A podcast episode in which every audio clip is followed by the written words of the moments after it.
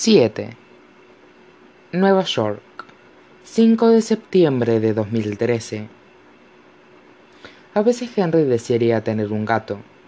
Imagina que podría adoptar a Novela, pero el felino parece un elemento intrínseco de la última palabra, y él es incapaz de sacarse de encima la supersticiosa creencia de que si intentara sacar al vetusto gato de la librería de segunda mano, el animal se convertiría en polvo antes de que llegara a su casa lo cual, y Henry lo sabe muy bien, es una manera morbosa de relacionar lugares y personas, o en este caso, lugares y mascotas. Pero está anocheciendo y se ha pasado un poco con el whisky. Bea tenía que dar una clase, y Robbie iba a ver la obra de un amigo, así que vuelve a estar solo, dirigiéndose de vuelta a su piso vacío, y deseando que hubiera un gato o algo más esperándolo en casa. Prueba a pronunciar la frase al entrar en el apartamento, Hola, gatito, estoy en casa, dice él, antes de darse cuenta de que se ha convertido en un soltero de 28 años que habla con una mascota imaginaria. Y eso hace que se sienta infinitamente peor. Saca una cerveza de la nevera, contempla el abre, el botellas y cae en la cuenta de que está habita. Un cachivache rosa y verde de la lucha libre mexicana que compró en un viaje a Ciudad de México el mes pasado lo tiro a un lado, abro un cajón de la cocina en busca de otro y encuentro una cuchara de madera, un imán de una compañía de danza y un puñado de pajitas flexibles y ridículas. Entonces mira a su alrededor y ve un montón de cosas suyas esparcidas por el apartamento.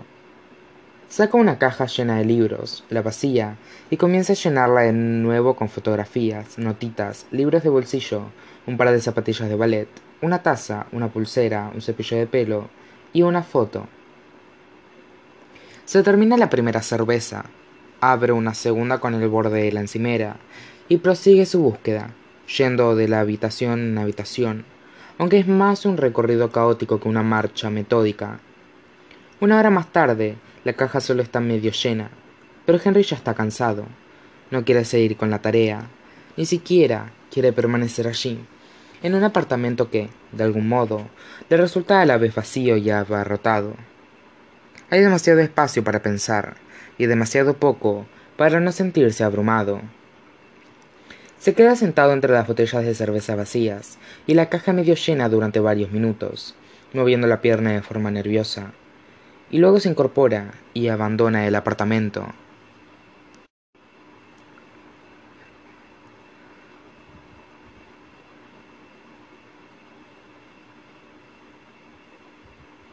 El Merchant está a rebosar.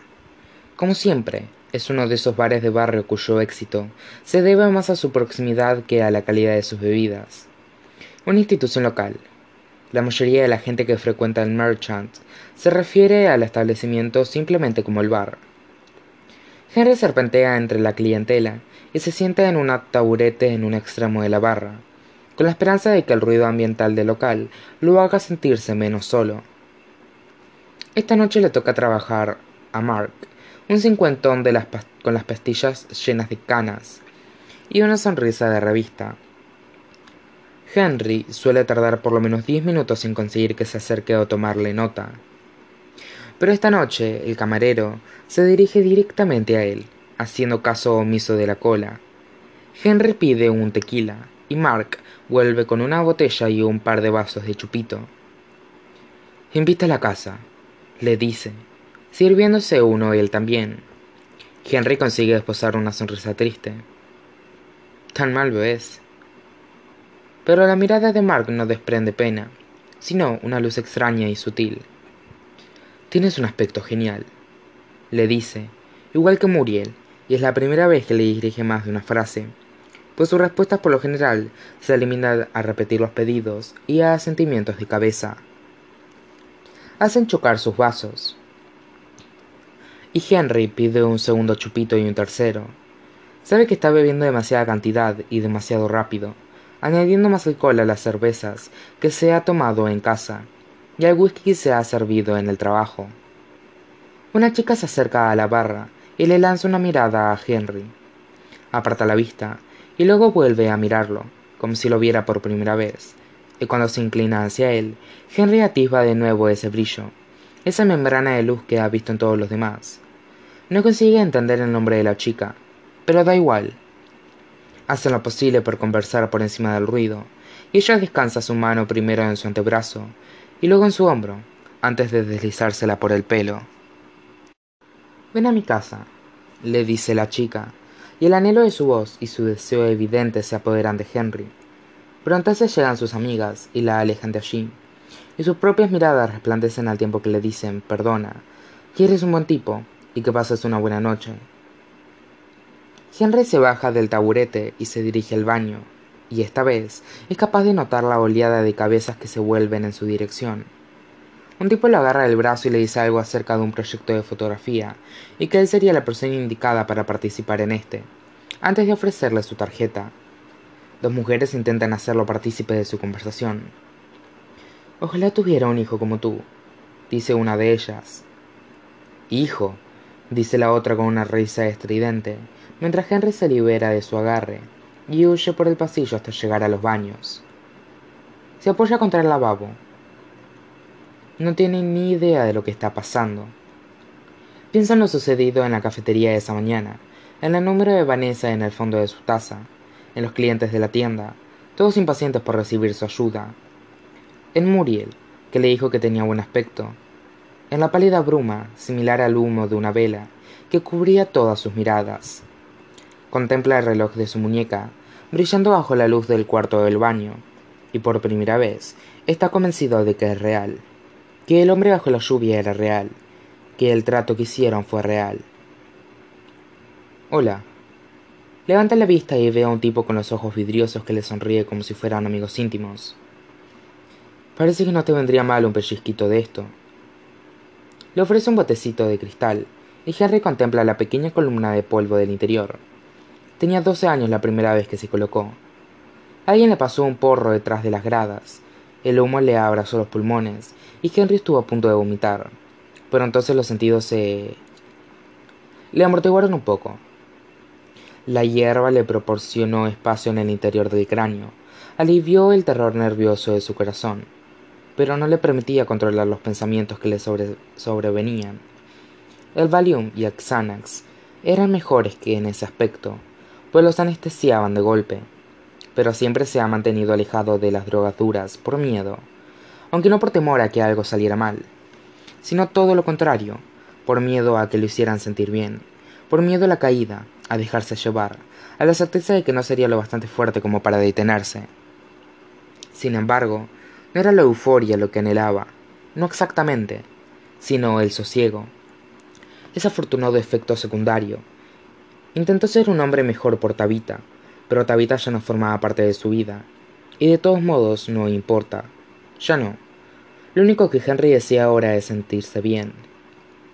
Se coloca el polvillo en el pulgar, y aunque no sabe si lo está haciendo bien, lo aspira. Una sensación fría y brusca lo golpea, y entonces el mundo se abre ante él. Los detalles se aclaran, los colores se iluminan, y de alguna manera todo se vuelve nítido y borroso al mismo tiempo. Henry debe de haber dicho algo, porque el tipo se ríe, y luego alarga la mano y le limpia una mancha en la mejilla. Y su roce es como una descarga eléctrica, una chispa de energía donde sus pieles se encuentran. Eres perfecto, le dice el desconocido, deslizando los dedos por su mandíbula. Y Henry se ruboriza con una turbación que lo obliga a apartarse. Lo siento, le dice retrocediendo hacia el pasillo. Se desploma contra la pared oscura y aguarda a que el mundo deje de sacudirse. Hola. Levanta la mirada y ve a un tipo rodeando a una chica por los hombros. Ambos tienen un aspecto esbelto y felino. ¿Cómo te llamas? le pregunta el chico. Henry. Henry, repite la chica con una sonrisa ladina. Ella lo mira con un deseo tan manifiesto que Henry se queda pasmado. Nadie lo había mirado nunca de ese modo. Ni Tabita, ni Robbie, nadie. Ni en la primera cita, ni manteniendo relaciones sexuales, ni el arrodillarse con un anillo. Soy Lucía, se presenta a ella. Y este es Benji. Estábamos buscándote. ¿Qué he hecho? La chica ladea la sonrisa. Aún nada. Se muerde el labio y el chico contempla a Henry, con el rostro relajado por el deseo, y en un primer momento no entiende de qué están hablando. Pero luego cae en la cuenta. La risa lo recorre, y un regocijo extraño y desenfrenado. Nunca he hecho un trío, a menos que cuente aquella vez en la que él, Robbie y uno de sus amigos se emborracharon en la universidad, y no está del todo seguro de hasta dónde llegó la cosa. Vengo a nosotros, le ofrece la chica, extendiendo la mano. Y a Henry se le ocurren una decena de excusas, pero se desvanecen de nuevo al tiempo que lo sigue hasta su casa